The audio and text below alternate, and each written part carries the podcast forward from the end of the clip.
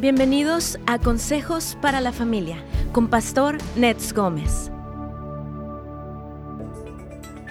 Muy buenos días amigos, como saben aquí estamos en su programa Buenas Nuevas para la Familia. Hoy es día viernes, día de preguntas y respuestas de cualquier tema, así que abrimos las líneas en este momento. Usted puede llamarnos, como sabe este programa es en vivo, marcando el 1 800 450 4302 o también puede enviar su pregunta a través de WhatsApp al 626 223-5418. Pastor, ¿cómo está? Bienvenido. Carlitos, amado, ¿cómo te va? ¿Bien? Muy bien, Pastor, gracias. Gusto en saludarte. amigos queridos, gracias por acompañarnos en este día, como siempre. Es su programa Buenas Nuevas y tenemos hoy algunas preguntas en lo que nos llegan las preguntas de ustedes. Vamos a ir respondiendo algunas. Aquí tenemos una que dice, ¿cómo evitar seguir agregando cosas al inventario moral? Yo ya había sanado, pero ahora tengo nuevas heridas. Si llega un punto en el que la lista deja de crecer, y es una pregunta interesante. Las personas que están pasando por procesos de sanidad interior a veces quisieran sanar rápido, pero cuando uno eh, saca una cosa, de repente sale la otra que había detrás de esa. Entonces, sí llega un punto en el que hay una sanidad, pero tenemos que entender que el proceso de ir profundizando saca a relucir cosas que no sabíamos. Pero gracias a Dios hay victoria, Carlitos. Vamos a ir a una pausa y regresamos.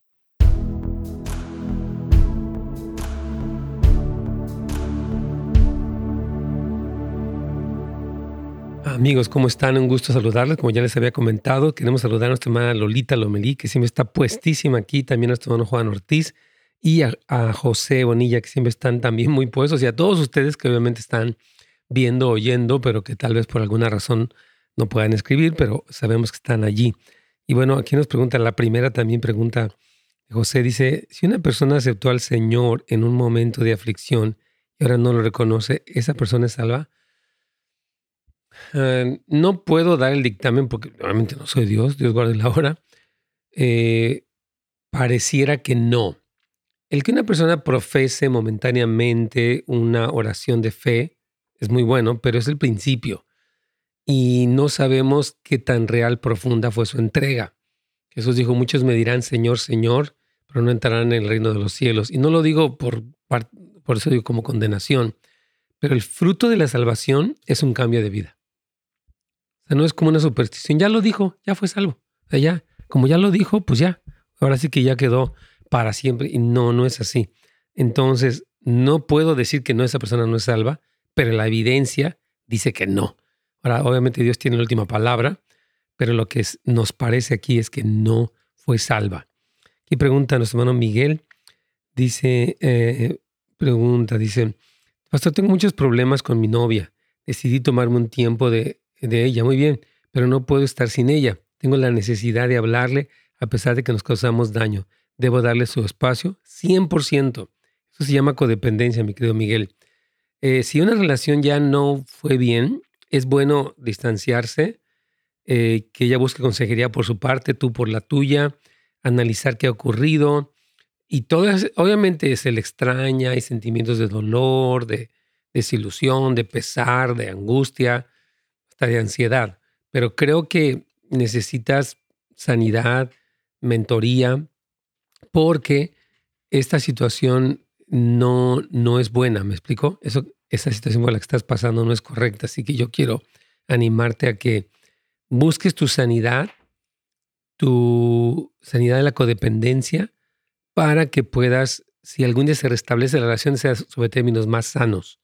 Un noviazgo conflictivo muy probablemente es un mal matrimonio.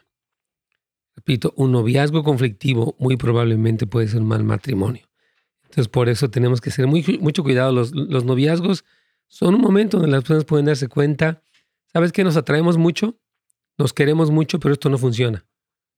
Hemos dicho una frase un poco difícil, el amarse, entre comillas, no es razón suficiente para casarse. Al que dos personas se amen, es que, ah, ¿cómo se aman? Pues ya no hay que ver quiénes son, dónde están, la madurez emocional, la dependencia de los padres o independencia, eh, la sanidad de cosas, las adicciones. O sea, que se amen no es razón suficiente para que se casen. Es importante que lo sepan. El, mundo de las canciones dice, sí, nos amamos, etc. Aquí vamos ya con Radio Inspiración para continuar.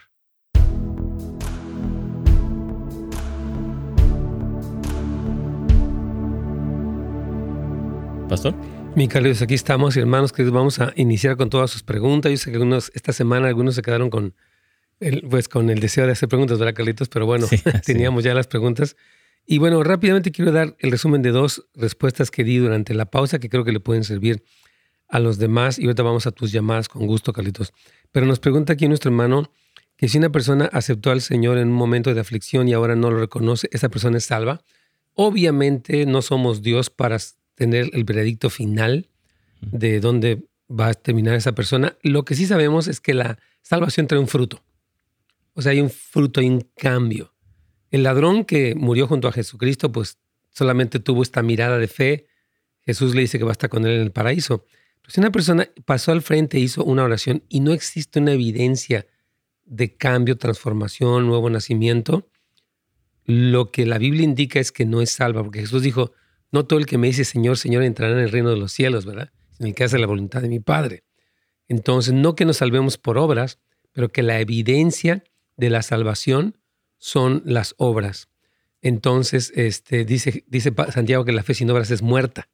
Entonces, es importante eso. Y la última pregunta rápido que respondí es, hermano Miguel aquí nos dice que tuvieron muchos problemas con su novia y decidieron tomarse un tiempo, pero dice que él no puede estar sin ella tiene la necesidad de hablarle a pesar de que se causaron mucho daño. Y hemos dicho, hermanos, que un mal noviazgo es, es normalmente un pésimo matrimonio. Y número dos, el que dos personas se amen no es razón para casarse. O sea, es que nos amamos mucho, sí, pero hay que ver quiénes son, dónde están, qué adicciones tienen, qué tanto dependen de los padres. O sea, el amarse demasiado no es razón suficiente para casarse.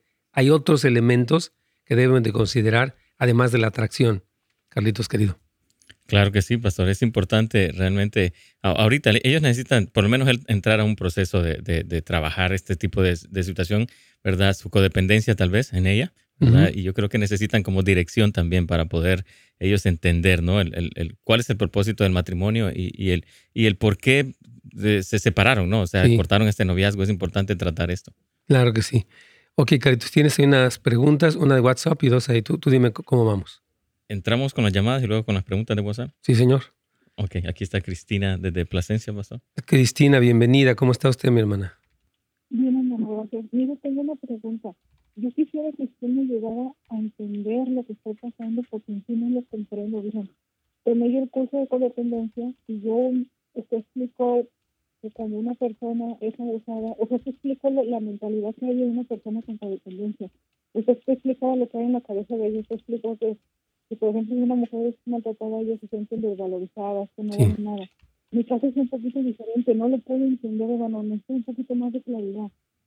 Este, mi mamá no, nunca me gustó, ni tampoco fue una mujer perfeccionista. Ella fue una mujer muy sobreprotectora conmigo, me amó mucho. Okay. Entonces, yo siento una necesidad si fuera un vicio para ella, pero yo no sé cómo ¿Qué es lo que está pasando por mi cabeza? No puedo alcanzar a distinguir. Bueno, precisamente la, la sobreprotección de su madre, querida hermana Cristina, es una condicionante de codependencia. O sea, no necesariamente, porque de hecho el ser sobreprotector es una forma de abuso. El que uno no reconozca el potencial, las posibilidades de sus hijos, es un menosprecio y por lo tanto es un abuso. Entonces, usted sí pudo haber desarrollado codependencia cuando su madre fue sobreprotectora. Sí, hermano, sí, fue muy codependiente de ella. Yo sentía que se la iba a dejar, no voy a morir. Exacto. Y siento mucho a ella, siento como si ella fuera un vicio para mí. Así es. Entonces. Necesita entrar, bueno, necesita meterse a trabajar esa codependencia. O sea, eh, lo, lo, normal es que uno mientras va siendo adulto, claro, nunca deja de amar a sus papás, los amamos, los honramos, pero somos independientes, tenemos una manera diferente de pensar de ellos, eh, tenemos una individualidad, podemos subsistir sin ellos, en el sentido de que hacer una familia, etcétera, etcétera. Entonces creo que sí presenta el síntoma de codependencia, Cristina. Necesita atenderse. Hermano, eh, ¿dónde podría yo conseguir ayuda en su ¿Cómo se llama el departamento que vendría que ir? Claro que sí, se llama Casa de Restauración usted puede ir para casasdeluz.la y ahí está precisamente donde dice ministerios, está casa de restauración y ahí usted puede este, buscar la, información. Ahorita tiene un poco saturado, pero puede esperar un poco y después ya podría integrarse en línea al programa, Mana Cristina. Y, y sí, o sea, todo, todo esto que usted presenta que sin ella me muero es precisamente el síntoma de codependencia. Dios me la bendiga y gracias por su pregunta, pero casasdeluz.la, donde el menú dice eh, ministerios y ahí dice casa de restauración, hermano. Dios me la bendiga. Carlitos. Sí, pastor. Vamos con Leticia desde Los Ángeles. Claro que sí, vamos. Hermana Leticia. ¿Aló? Sí, buenos días. Bueno. Igualmente, bienvenida. Y primeramente, pues, primeramente, pues quiero decirle, no sé qué, me siento un poquito mal, porque seguido le estoy hablando, ¿va? a decir, ahí está como a gastar todo, habla. Sí.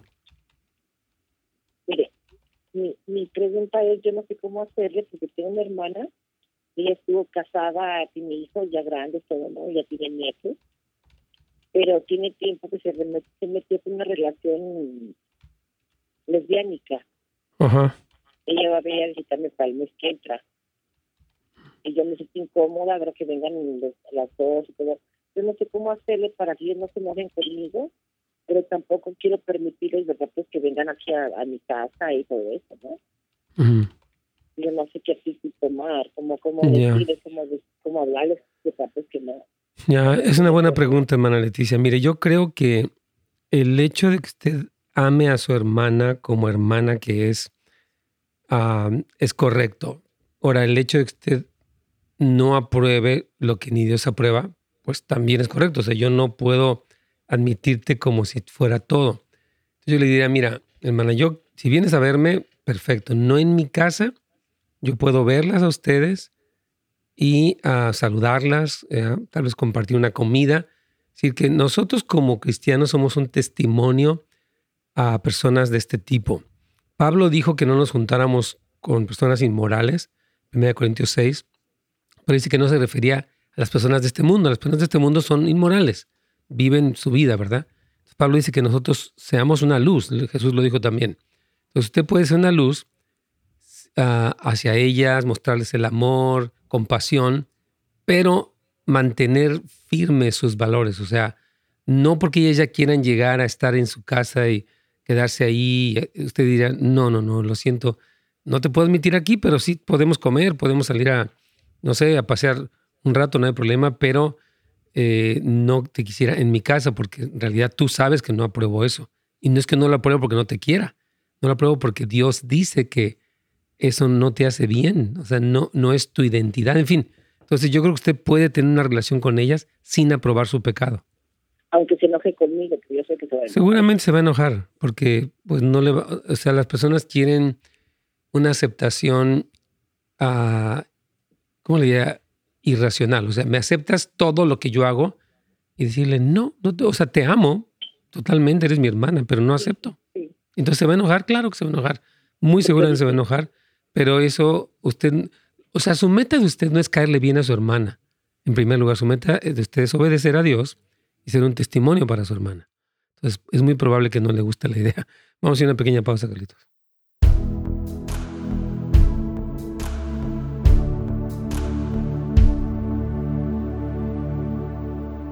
Claro que sí, hermanos. Aquí estamos. Hoy, ayer prometimos que iba a estar Pastor Fernando, por cierto, pero no pudo. Tuvimos una pequeña emergencia aquí de consejería y él está atendiendo a la pareja. Y entonces yo me vine aquí, pero estábamos puestísimos para atenderles, Pastor Fernando y yo. Tuvimos un buen tiempo ayer. Ok, bueno, vamos a continuar con algunas preguntas que me está poniendo aquí Brian López. Por cierto, que él está aquí encargado de la producción. Eh, hace un muy buen trabajo. Dios me lo bendiga. Y le agradezco su excelente trabajo. Vamos. Eh, bueno, dice aquí Sandra, Pastor, mi esposo dice que es cristiano, pero todavía mira programas obscenos, diabólicos, y él me dice que todo para mí es el diablo. ¿Estoy exagerando? Um, debe ser sabia. Si él no tiene una convicción del Espíritu Santo, eh, o sea, o tal vez la tenga, pero la ignora. Si él es cristiano, no tiene una convicción, o tal vez no nació de nuevo, o tiene su conciencia cauterizada. No lo digo yo, lo dice la Biblia. Entonces, Ahora, el que usted tiene todo el derecho de expresar que no está de acuerdo, pues sabes que estos programas son obscenos, son diabólicos, creo que estás equivocado, porque eso no te edifica. Ahora, él, eh, obviamente en su carnalidad, pues va a menospreciar lo que usted le diga. Entonces yo creo que no es que esté sea exagerada, creo que debe ser sabia. Es decir, yo te digo mi punto de vista, lo cual es válido, y bueno, ya tú decides qué vas a hacer porque no eres mi hijo, eres mi esposo. Entonces, creo que debe de manifestarle que no lo edifica él, que usted no está de acuerdo, pero pues ya nada más, ¿no? Ahora, él, repito, se va a resistir a una corrección, a un consejo de su esposa. Yo creo que su consejo de usted es correcto. Mi amor, no veas cosas obscenas o satánicas, no te edifica, no te hace bien. Pero bueno, ya tú eres un adulto. Ok, sigamos aquí con Jessica. Hola, pastor, tengo una pregunta bíblica. ¿Por qué a Juan le llaman el discípulo amado? Bueno, él se llamó a sí mismo. él mismo dijo el discípulo al que Jesús ama. Es bien interesante que Jesús, este, que, que él dice, uh, déjame ver, eh, voy a buscar aquí para buscarle, para que usted sepa, porque sí, eh, aquí en Juan eh, 19:26, él dice, cuando Jesús vio a su, cuando vio Jesús a su madre y al discípulo a quien él amaba. Entonces, el mismo Juan se pone ese nombre. Eso quiere decir que Jesús amaba más a Juan que al resto de los demás. Los, hablaba, los amaba todos igual, pero algunos tenían relación más cercana con él. Muy importante, como como con nuestros hijos. Los amamos igual, pero tienen relación diferente con nosotros. Algunos son más cercanos, más apegados, más cariñosos, otros son más fríos, más indiferentes, más como individualistas. Yo te amo igual, pero este se relaciona más conmigo, ¿no? Entonces, no, sí, sí lo ama súper igual, pero repito, no todos responden igual al amor de Jesús. Cristian, pastor, saludos desde Iztapaluca, qué gusto, ahí en el Estado de México, aleluya. Te bendiga, hermano querido. ¿En cuánto tiempo cree que usted que el anticristo salga. He oído algunos que dicen que en 10 años. No tenemos una fecha. Estamos en el principio de dolores de Mateo 24. Eh, no podemos y no debiéramos dar una fecha, este, Cristian, porque ah, aunque ya las cosas son muy evidentes, las señales de los últimos tiempos, eh, etcétera, hay tantas cosas ¿no? que podemos saber, la eh, evangelización mundial, la oposición a Israel, este, uh, en la misma ciudad de Jerusalén, en el lugar que tiene de controversia, etcétera. Ya todo está apuntando, pero no podemos ir 10 años. No es correcto decirlo. Creo que no podemos adelantarnos. Sabemos que estamos muy cerca. Es muy probable que nosotros o nuestros hijos veamos el principio o el desenlace de cosas muy tremendas. Wow, es tremendo, pero no, no podemos poner años, querido Cristian. Bueno, ya me quedan 15, 15 segundos. Les recordamos que este fin de semana tenemos tres servicios no Cinco servicios como la vez pasada, tres solamente, sábado 6 de la tarde, domingo 8.30 y 11 por los que quieran estar aquí con nosotros en línea o físicamente.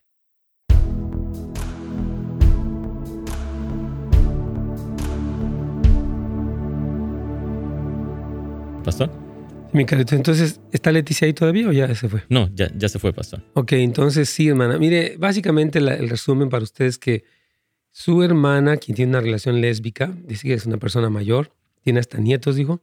Este, o sea, uno no muestra ni desprecio, por favor, ni ofensa, ni nada de eso. Uno le muestra el amor de Cristo, hola, te amamos y todo, pero no apruebo eso. ¿Por qué? Porque Dios tampoco lo aprueba. Pero podemos ir a comer, a cenar. El que yo te mete en mi casa y tal vez te duermas ahí, no estoy muy de acuerdo porque no es lo que Dios aprueba. Yo no puedo ser más bueno que Dios, pero te amo. Si necesitas ayuda, te la puedo dar. La, la puerta de la iglesia debe estar abierta para todos. No todos pueden servir en posiciones de autoridad, porque la Biblia pone un requisito para los obispos, diáconos, etcétera, ¿verdad? Pero sí pueden ser bienvenidos para recibir el mensaje de salvación, la transformación de sus vidas, etcétera. Entonces creo que es importante me hicieron una pregunta interesante que ahorita te quería comentar la respuesta que daba yo fuera del aire, donde me preguntaba esta hermana, tengo tanta pregunta aquí, déjame ver rápido. Eh, decía ella que su, su, esposo mira programas obscenos y diabólicos, él es cristiano, dice, pero ella le ha dicho que eso no está bien y él le dice que ella le exagera y que todo es del diablo. Entonces, quienes viven con personas cristianas como Pablo les llama, en 1 Corintios, dos que son carnales, o sea, no disciernen. Ah, porque yo creo que sí tiene un testimonio del Espíritu, de cuando algo es obsceno, pues dice la Biblia, abstente de toda especie de mal. Es lo que dice la Biblia. Eso lo dice en 1 Tesalonicenses, capítulo 5. Entonces, este esposo no tiene convicción, pero creo que ella puede ser sabia en cómo le plantea a él que lo que él ve no le edifica y que ya no está de acuerdo. Pero ya seguirle machacando creo que no es muy sabio. Y la última pregunta, Carlitos, dice un hermano que, que, si el anticristo ya viene en 10 años. Y yo les quiero decir, hermanos, que, ah, bueno, una pregunta algo muy interesante, que ¿por qué a Juan se le llama el discípulo amado? ¿Eso quiere decir que Jesús amaba más a Juan que, que el resto? No. Juan se hace llamar él mismo, lo dice en Juan capítulo 19, versículo 26, 21, 7, 21, 20. Él se llama así. Yo soy el discípulo al que la ama. Porque él tenía esta relación. Ahora, que lo ame más, no. Son como los hijos. Hay hijos, nos amamos igual, pero algunos hijos son más apegados, son más, responden más al amor. Otros son más individualistas, independientes. Y bueno, uno los ama igual, pero ellos no se relacionan con uno igual, ¿no, Carlitos? Así es, claro que sí pasa. y la última pregunta que me hacían es que si ya en 10 años llega el anticristo, yo que no podemos dar una fecha, aunque sabemos que todas las señales del fin del tiempo indican que cada vez estamos más cerca, está inminente tanto el surgimiento de la gran ramera Babilonia, Apocalipsis 17 y 18, como eh, la introducción del anticristo a la escena política mundial. Todo eso está ahí latente, pero todavía no tenemos fechas. ¿Qué, Carlitos? Perfecto. qué seguimos? Entonces, Ah, vamos con Rocío desde Nevada. Ya sí, señor. tiempo aquí estar esperando en línea. con gusto. Rocío. bienvenida. Disculpe la tardanza. Sí, buenos días, pastor. Para mí es una bendición y un privilegio hablar con usted, ¿verdad? Para nosotros también, hermana querida. Hablar con usted. dígame. Eh, he estado escuchando sus programas que ha estado los temas de la codependencia, ¿verdad? Ajá. Y eh, de qué manera yo puedo ayudar a mi familia sí. a, que ellos puedan salir adelante con palabra, ¿verdad? Porque siempre han sido dependientes de mí, siempre cualquier situación que se les presenta, siempre eh, está el apoyo mío en el área del dinero. Sí. Eh, ¿Cómo podría yo bueno, Pues, ¿qué le parece si ya no les da dinero? Exactamente. Claro, y que ellos se valgan por sí mismos. mire, una persona que ayuda financieramente a alguien, pues lo puede hacer en un momento de necesidad, de enfermedad, de crisis, ok. Pero ya seguir ayudando a una persona que puede y debe valerse por sí misma es codependencia. O sea, es que uno, yo me siento, como no me quiero sentir mal de que ya no los ayudo, les sigo dando, pero no pienso en la necesidad de que ellos sean autosuficientes, de que, repito, se valgan por sí mismos. Entonces, usted debe decir, ¿saben qué? Yo quiero decir que los amo mucho. Obviamente a ellos no les va a gustar porque pues, ¿quién, usted le siga dando dinero. ¿Quién no quiere que le den dinero? ¿va? Pero usted le va a decir, yo, yo, siento que al darles, o percibo que al darles no les he ayudado, porque ustedes se atienen a mí. Ah, pues como ella va a mandar, como ella da, pues no trabajamos, o no salimos de trabajos, o lo que fuera. Entonces usted necesita fomentar el que sean responsables, porque usted no va a estar toda la vida. O sea, usted pues va a estar aquí un tiempo, pero no es eterna. Aquí en la tierra, digo, cuando Cristo regrese es otra cosa.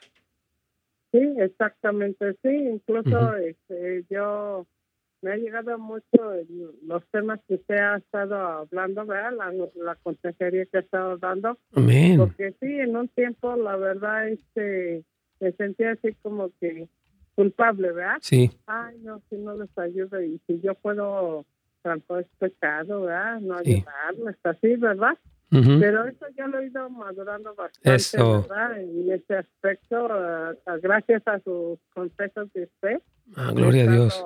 Este, tomando, tomando las cosas ya más en serio, ¿verdad? Porque realmente, como dice usted, no toda la vida yo les voy a vivir, les voy a apoyar. Entonces yo les digo a mi hijo, mi hijo, las malas decisiones que uno toma, no poniéndolas en las manos de Dios con consecuencias, ¿verdad? Claro. Y uno debiera sentirse más culpable de ayudarles cuando no debe de ayudarles, porque uno está solapando que ellos no se desarrollen. Entonces, si yo me, más bien me siento peor de haberles ayudado cuando no debiera, porque no, no les beneficia, no van a crecer, no van a descubrir su potencial, no van a aprender cómo sobrevivir. Entonces, sí, hermana, yo creo que usted está, qué bueno que está madurando y que está usted siendo más sabia amándolos mejor a ellos. La felicito, Rocío. Lo que yo les digo a ellos, ¿verdad? Les digo, mire, yo estoy en, recién con una cirugía, ¿verdad? El año pasado me lo hicieron y todo. Y siempre he sido una, una persona bendecida de parte de Dios, ¿verdad? Dios siempre eh, quiere que yo ponga a trabajar mis talentos y todo, y Dios me bendice de una manera y de otra y de otra, pero siempre lo he visto de la manera que Dios me ha bendecido, pero para mí.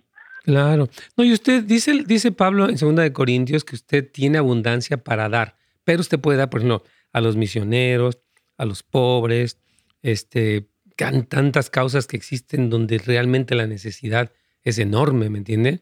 Entonces, si Dios la ha bendecido, lo cual Pablo dice para que vuestra abundancia supla la necesidad, pero no de los que pueden trabajar, sino de los que tal vez están enfermos o están en el campo misionero o la iglesia tiene un proyecto. Entonces utilice la bendición que Dios le da o administra de una manera más sabia, porque si Dios le da, que amén, que Dios le siga dando, eso es muy bueno.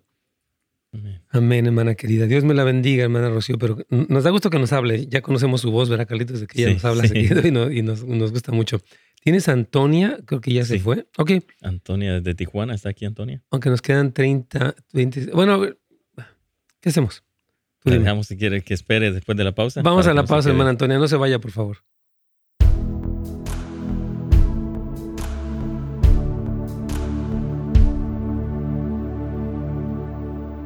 Muy bien. Bueno, aquí nos preguntan que si en. Voy a, comentar esta pregunta. Dice que si en Tijuana tenemos casa de restauración. Eh, realmente casa de restauración es en línea. O sea, la puede ver en China. Usted vivir en cualquier parte del mundo la puede ver.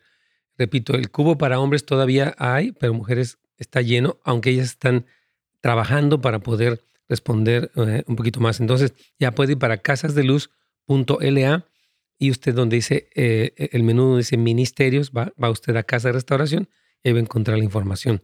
Pero sí lo puede tomar en Tijuana, por supuesto. Aunque físicamente no tenemos por el momento nada allí. Tenemos un pastor que se llama el, el pastor Javier Prado. Tenemos, ah, bueno, hay una iglesia muy preciosa que es la iglesia de Grupo Unidad, que está ahí en el Boulevard Aguacaliente. Hay diferentes grupos hermosos ahí en Tijuana, gracias a Dios. También está el pastor me parece que es Moisés ah, Sánchez, me parece que es apellida, eh, etc. Hay pastores tremendos ahí. Eh, Ricardo, pastor, ¿qué opina del presunto Mesías presentado en Israel hace unos días? Falso, por supuesto. Sí. Sí, hermanos. Jesús nos dijo en Mateo 24 que vendrán muchos en mi nombre. Yo soy el Cristo y a muchos engañarán. Tal cual. Dice, pero no le creáis. Dice Jesús, no crean estos falsos maestros que se presentan y que fingen ser el Mesías. Cuando Cristo venga, hermanos, va, a partir el cielo, va lo que la Biblia llama la señal del Hijo del Hombre, en Mateo 24 también.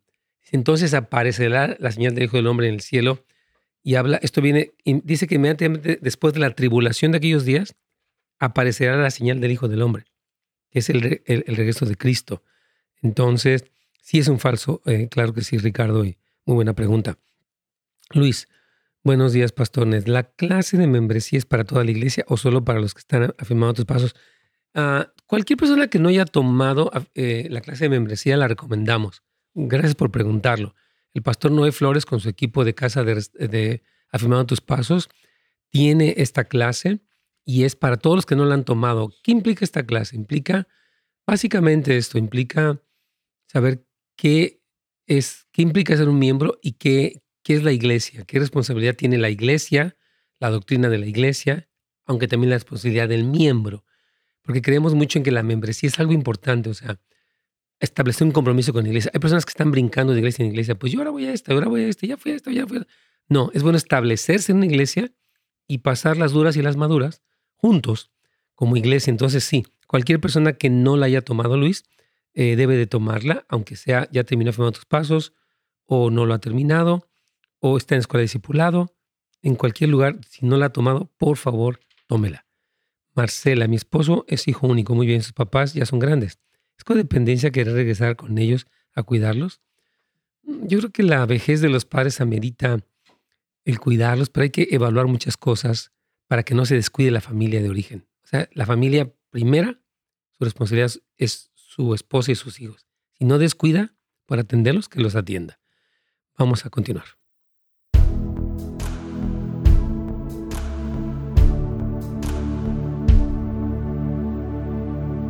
Pastor. Carlitos, aquí estamos. Entonces, este, ah, vamos con Antonia. Antonia, sí, aquí está Sí. Antonia. Bienvenida, hermana. ¿Cuál es su pregunta? Buenos días, Dios les bendiga.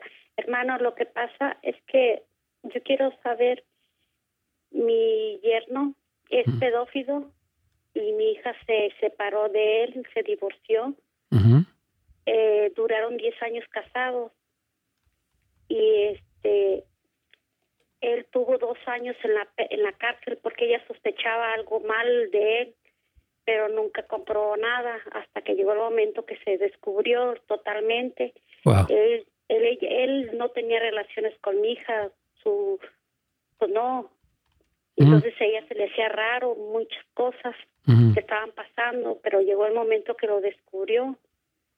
Y pues él salió de la cárcel, después se divorció de él, El matrimonio es para siempre, ¿qué piensan? ¿Qué consejo, qué opinión tienen sobre este caso? Bueno, es que sí, obviamente una persona que incurre en algo así como la pedofilia, pues necesita ser, llevar las consecuencias de su pecado. Oramos que sea restaurado y que se arrepienta, eso yo creo que es importante, pero entendemos también la razón de haberse divorciado, porque obviamente este hombre pues es peligroso, si es que no se puede incurrir en esto. Entonces, este, ya, pues ella, lo, ella tomó una decisión drástica, pero tal vez necesaria por razón de la persona con la que ella se involucró, como dice, no sabía quién era y bueno, hizo lo que hizo. Entonces, bueno, creemos que fue, un, como se llamaría, un mal necesario. Como cuando alguien amputa una pierna, no quiere amputarla, pero tiene que hacerlo cuando, cuando hay gangrena. Digo, que Dios tenga misericordia de este hombre, ¿verdad? pero creo que tomó una medida un poco drástica, pero es correcta, ¿no? Sí, porque ella se sentía, pues que a lo mejor estaba mal an- ante No. Dios haber ella tomado esa decisión, pero No, yo creo que, o sea, obviamente, pues, o sea, ella tuvo hija, hijos con, con, con él, ¿verdad? Obviamente. no, no tuvieron Ah, hijos. ok, ok. Bueno, yo creo que este hombre, repito, el que ella se mantuviera alejado de un hombre peligroso, destructivo, es correcto, porque no debe decir, ah, pues tengo que aguantarme a que él haga de las suyas. No. O sea, lo primero siempre es, cuando hay un pecado, se le confronta, se le llama el arrepentimiento. Cuando requiere una restauración, pues se le llama que tome un programa, etcétera.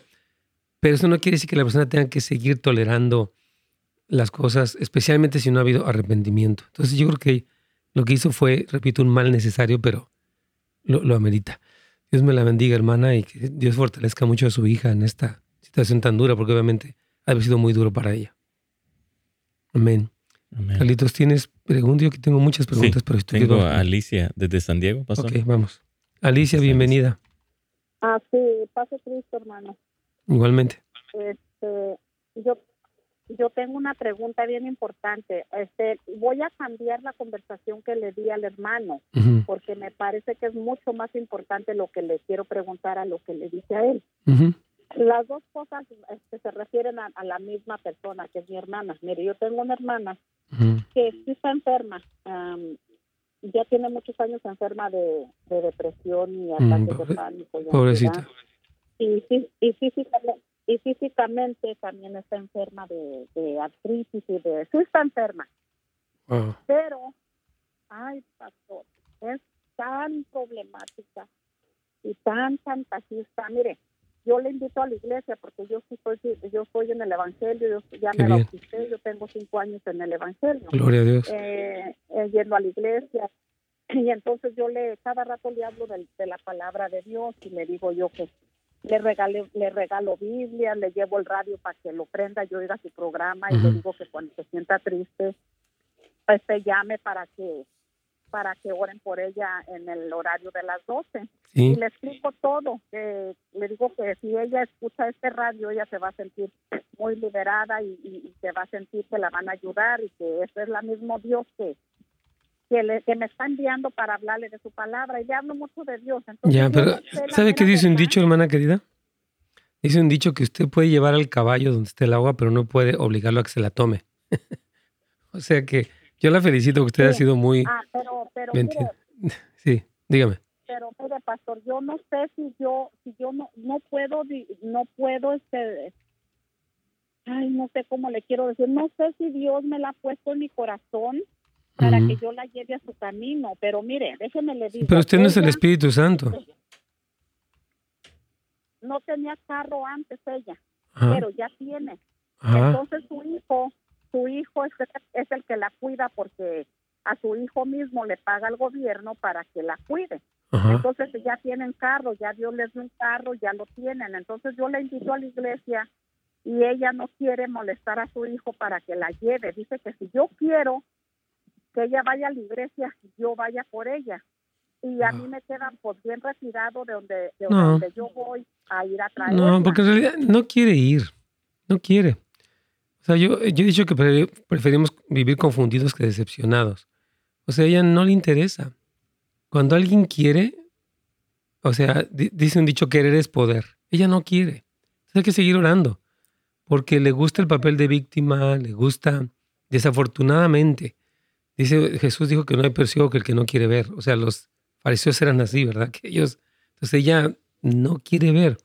Entonces, el que usted, usted podía hacerlo una vez, decir, ok, por esta vez lo voy a hacer, pero tú necesitas, pero, imagino que usted ya la ha llevado a la iglesia alguna vez, ¿no?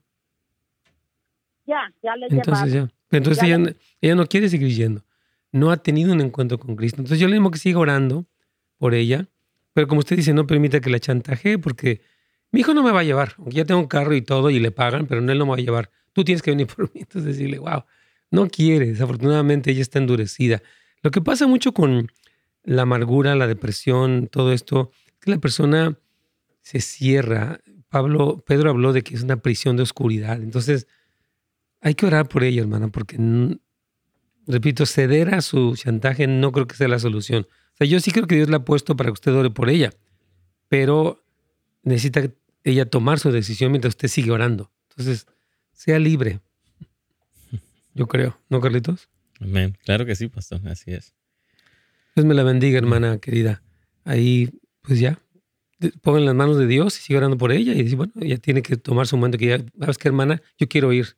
No importa, voy a ver si hasta tomo un taxi con tal de llegar o a ver cómo le hago, pero yo necesito escuchar las buenas de salvación, ser libre de esta depresión, de esta enfermedad, de todo esto que tengo. Yo quiero libertad.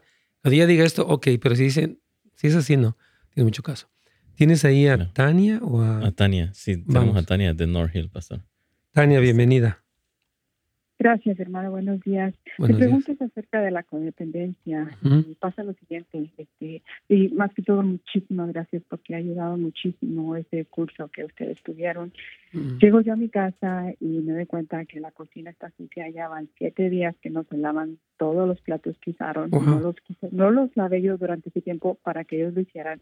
Me refiero a mi hijo, su esposa y sus hijos que están quedándose conmigo llego y, él está contento, pero al llegar yo y, el primer impacto de ver la cocina todavía sucia me molesto. Y él está contento, me quiere abrazar y, yo antes de que, de que me contara por qué está contento, yo no le quedo viendo, digo, ¿hasta cuándo van a limpiar? Ya no voy a permitir que sigan haciendo lo mismo.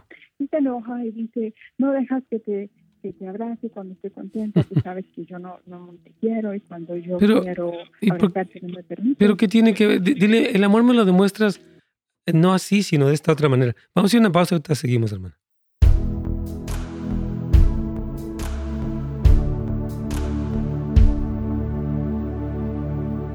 Muy bien, aquí en esta Bernardiana pregunta, ¿qué hacer o cómo orar por los hijos que están enojados y no quieren hablar ni por teléfono?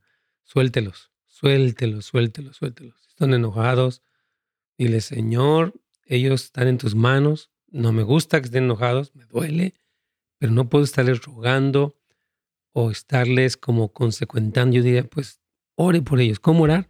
Que tengan un encuentro con Cristo, hermana. Señor, revélales tu amor, trae convicción a sus vidas. Este, todo lo que Pablo dice, ¿no? De pedir espíritu de sabiduría y revelación, el conocimiento de Cristo. 2 Corintios 4, 4 que el Dios de este siglo ha cegado el entendimiento de los incrédulos. Este, todo lo que la Biblia habla, eh, Hechos 26, 18, cuando el Señor le mandó a Pablo abrir los ojos de los ciegos. Es decir, ore la palabra sobre sus hijos, están enojados y ni hablar, hermana. Porque hay hijos que quieren manipular, quieren control, quieren eh, este, cosas así. Decir, no, hijo, te amo tanto que voy a aguantar tu disgusto. No me voy a volver un codependiente tuyo. Lo siento. Ok, dice, ¿cómo no malinterpretar 1 Corintios 13, el 4 al 7? El amor es sufrido con la codependencia. Si me puede explicar, por favor. Claro que sí, Ana Claudia. Mire, el amor es paciente, servicial, sin envidias, no quiere aparentar, no se hace lo importante, no busca lo suyo, no es pendenciero, no es codicioso de ganancias deshonestas, etcétera, etcétera. Entonces, es lo que dice la Biblia. Ahora dice, cuando dice que todo lo sufre, todo lo cree, todo lo espera, todo lo soporta, voy a explicar esto. Es que mire, si yo digo que amo a alguien, le puedo soportar lo que me hizo, pero no quiere decir que yo permita que lo siga haciendo. Por ejemplo, ¿por qué? Por ejemplo, vamos a poner el ejemplo de nuestra hermana que nos habló. Sus hijos se atienen a ella. Entonces, amarlos es buscar el bienestar de ellos. Su bienestar es que crezcan, es que sean productivos. Entonces, mientras yo los les pague todo, cuando ellos pueden trabajar, eso no es amor. Eso no es amor. Ahora, que debemos de, por ejemplo, aquí en este pasaje, ¿no? Donde dice, eh, de hecho lo voy a leer en la traducción viviente, bueno, en esta 60, dice, el amor, dice, no, dice, es sufrido, es benigno. Claro, ¿sabes cuándo se sufre? Cuando le dices que no a alguien. Dile que sí a alguien y te va a amar. O quieres droga, quieres videojuegos, quieres este, vivir en fornicación, fácil. Pero ¿sabes cuando sufres? Cuando dices, no, no está bien. Y te odian y se resisten. Entonces, es importante, mi hermana, eh, que usted sepa, Claudia, que esos versículos no solapan la codependencia. Al contrario. Ahora, cuando usted dice que, porque dice, no se goza de la injusticia. Dice, no hace nada individuo, no busca lo suyo. Yo no busco sentirme bien con mi hija para quererle bien. Busco el beneficio de ella. Porque el codependiente busca, es que yo me siento mal, siento feo, que se va a enojar conmigo. Entonces, mejor le doy para que compre más droga. No, no, por favor, no lo haga. Tenga misericordia. En fin, hay mucho que hablar de eso y lo hemos hablado, así que creo que le va a servir mi hermana querida. Avi dice, mis niños volvieron a la escuela y cuando los dejé lloré. Ok, últimamente me, me quejaba porque se han vuelto muy desordenados, pues estaban todo el día en la casa, flojitos pues sí, perezosos, ¿no?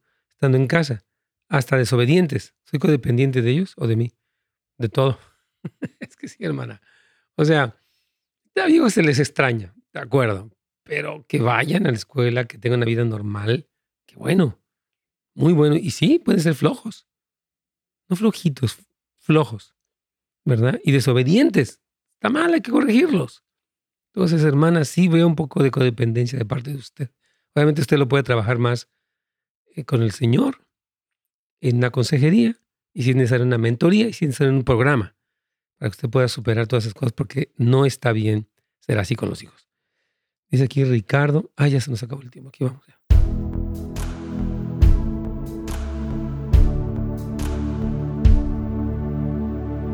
Pastor. Aquí estamos, mi Carlitos. Entonces teníamos a Tania, ¿ya se fue o sigue? No, aquí está. Ok, entonces mire, el hijo que la quiere abrazar, vive en casa, y tiene siete días sin lavar los platos que ellos ensucian. Es lógico que usted diga, bueno, esto no estoy de acuerdo. Entonces, mira, decirle, mira, hijo, tú me quieres abrazar y yo no estoy enojado contigo, pero sí es algo molesto el que tú seas tan sucio y tan desobligado en esta casa que ni siquiera tengas la decencia de tener limpio. Entonces, no te hagas el chistoso yo te amo mucho y te quiero abrazar. No, no, no, espérame, espérame. No, no juguemos al bebé con la mamá. Así, ¿no? Vamos a, tú eres un hombre y debes ser responsable y esto no está bien. Entonces, hermana, eh, eh, es correcto que usted se ponga firme con él. Y es lógico que él se haga el chistoso para seguir. No puedo creer que en siete días no lavaron los platos. Es, eso es algo que es intolerable. Digo, si estuviera inválido, sí, sí, estoy de acuerdo. si estuviera no sé, donde no puede mover ni las manos, bueno, podría ser un caso de donde entendemos, pero si está haciendo nada, tiene siete días con una sociedad así, es increíble, es una falta de respeto para usted, falta de consideración. Sí, gracias hermano. Yo este, igual me sentí y es ahí donde me doy cuenta que definitivamente las clases de codependencia y el Señor ha estado trabajando mucho conmigo porque en el pasado yo me hubiese sentido mal porque me chantajeó al decirme te quería abrazar y no me dejaste porque estás enojada y me hubiera sentido mal y hubiera dicho ay ok hijo perdóname ven dame un abrazo y después hablamos esta vez no fue así, esta vez yo sentí que estaba en lo correcto, y, pero mi hermana me dice, no, hubiera estado que te abrace. Y yo digo, no, primero hay que hablar la situación y no el chantaje de que te abrazo para que no, no. seguir haciendo lo que hago. Claro. Okay. hermano, usted está en lo correcto porque Muchas gracias. Dios me la bendiga. Yo creo que usted va bien. Y eh, un, un, último punto, no necesita enojarse para ser, para ser firme. Parte de la codependencia con la persona, estoy muy molesta contigo y no sé qué. No decirle, no, no, no, mira, eso que estás haciendo está mal y te voy a pedir que seas responsable. Entonces, ya que seas responsable, dame el abrazo. No estoy enojada, pero estoy siendo firme porque esto es intolerable. Así que dijo, ponte en orden y luego me vienes a dar el abrazo. Yo te quiero mucho, pero no abuses. Dios me la bendiga. Tienes ahí muchas llamadas, ¿verdad, sí. Vamos con Anónima. Anónima, sí, de Norwell. Ok. Nada más quería comentar algo que me, que me preguntó alguien aquí, porque dice que si yo le puedo explicar o podemos explicarle 1 Corintios 13, donde dice que el amor todo lo sufre, todo lo cree, todo lo espera, todo lo soporta. Yo digo que también dice que el amor no hace nada indebido. El solapar a una persona irresponsable es algo indebido. Mm. También dice que no busca lo suyo. Voy a explicarle qué es lo que dice. O sea, a veces el codependiente, con tal de no sentirse culpable, es capaz de hacer cosas intolerables. Entonces, tenemos que entender primera de Corintios cuando dice todo lo sufre, todo lo cree. Por ejemplo, es sufrir. Voy a decirte que no a este hijo que es un irresponsable, y voy a sufrir, pero eso te va, te va a fomentar a ti el que te haga responsable y que, que, respetes la casa y que tengas la mínima consideración de lavar los platos. Entonces, no malinterpretemos estos versículos en todo este tema de la codependencia. Vamos con la llamada anónima, Carlitos. Claro que sí, aquí está la llamada anónima. Bienvenida o bienvenido. Ah, Dios le bendiga. Igualmente. Ah, quería hacer una pregunta sobre la Santa Cena. Sí, señor. Uh, muchos lo hacen eh, una vez por año en este en este mes, ¿verdad? Sí. Uh, otras iglesias acostumbran hacerlo a veces dos veces por año o a veces tres veces. ¿Cuál es la forma uh, correcta?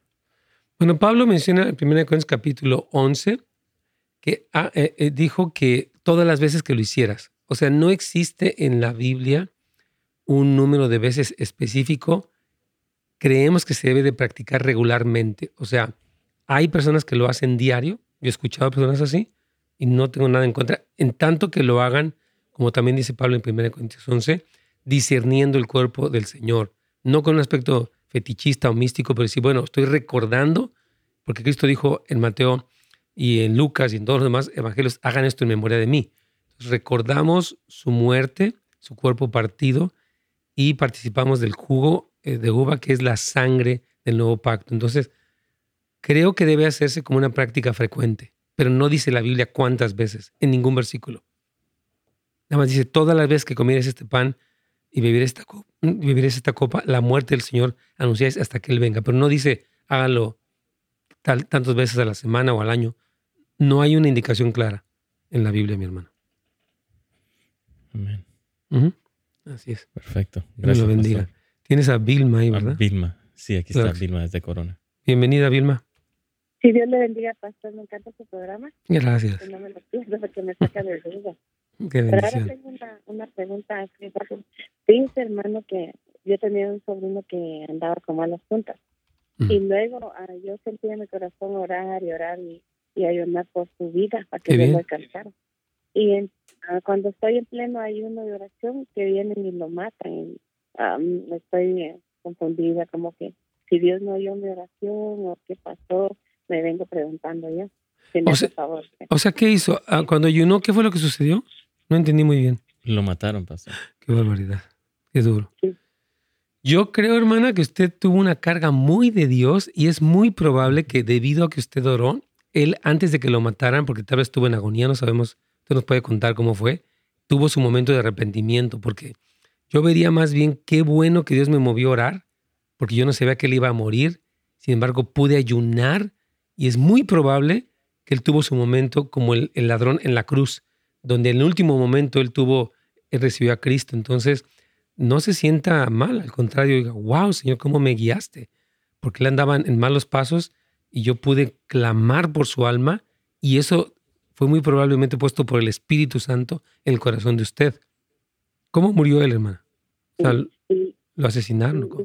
Lo que me pregunto yo es que será que escuchó a Dios mi oración. Totalmente. hubiera salvado, ¿verdad? Sí, porque no me lo imaginaba yo con corbata, así, un siervo de Dios, pero ya en pleno ayuno que estaba, pues lo mataron. Sí, no, no. No, totalmente. Bueno, la expectativa de lo que usted tenía no se cumplió, de verlo con trajecito, pero va, a estar en el cielo, lo más seguro, porque usted oró bien y claro que Dios lo escuchó. Se nos terminó el tiempo, Carlitos.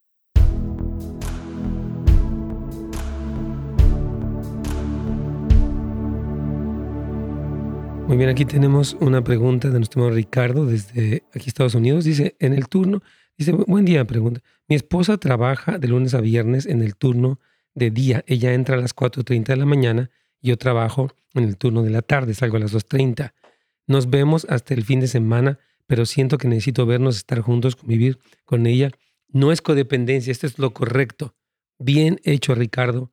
Organícense porque necesitan estar juntos. ¿Por qué? Porque son familia son esposos, son padres. Entonces hay que buscar cómo se cambia el horario para que sí se puedan ver, porque no es codependencia, es la necesidad normal. Nos casamos para estar como familia, no para vivir, para trabajar. No, no, no. Querido Ricardo, estás bien. Por favor, organícense bien y busquen estar como pareja juntos. Saludos a Luis, a la hermana Quispe. Hermanos, gracias a todos ustedes por sus llamadas, a nuestro hermano, obviamente Juan, que está aquí puestísimo. Que tengan un buen fin de semana. Y les recuerdo, tenemos tres servicios el fin de semana, no cinco. Sábado 6 de la tarde, domingos 8.30 y 11 de la mañana. Que Dios me los bendiga. Pueden vernos o en línea o bien presencialmente. Un abrazo para todos. Gracias por escucharnos, hermanos. Bendiciones.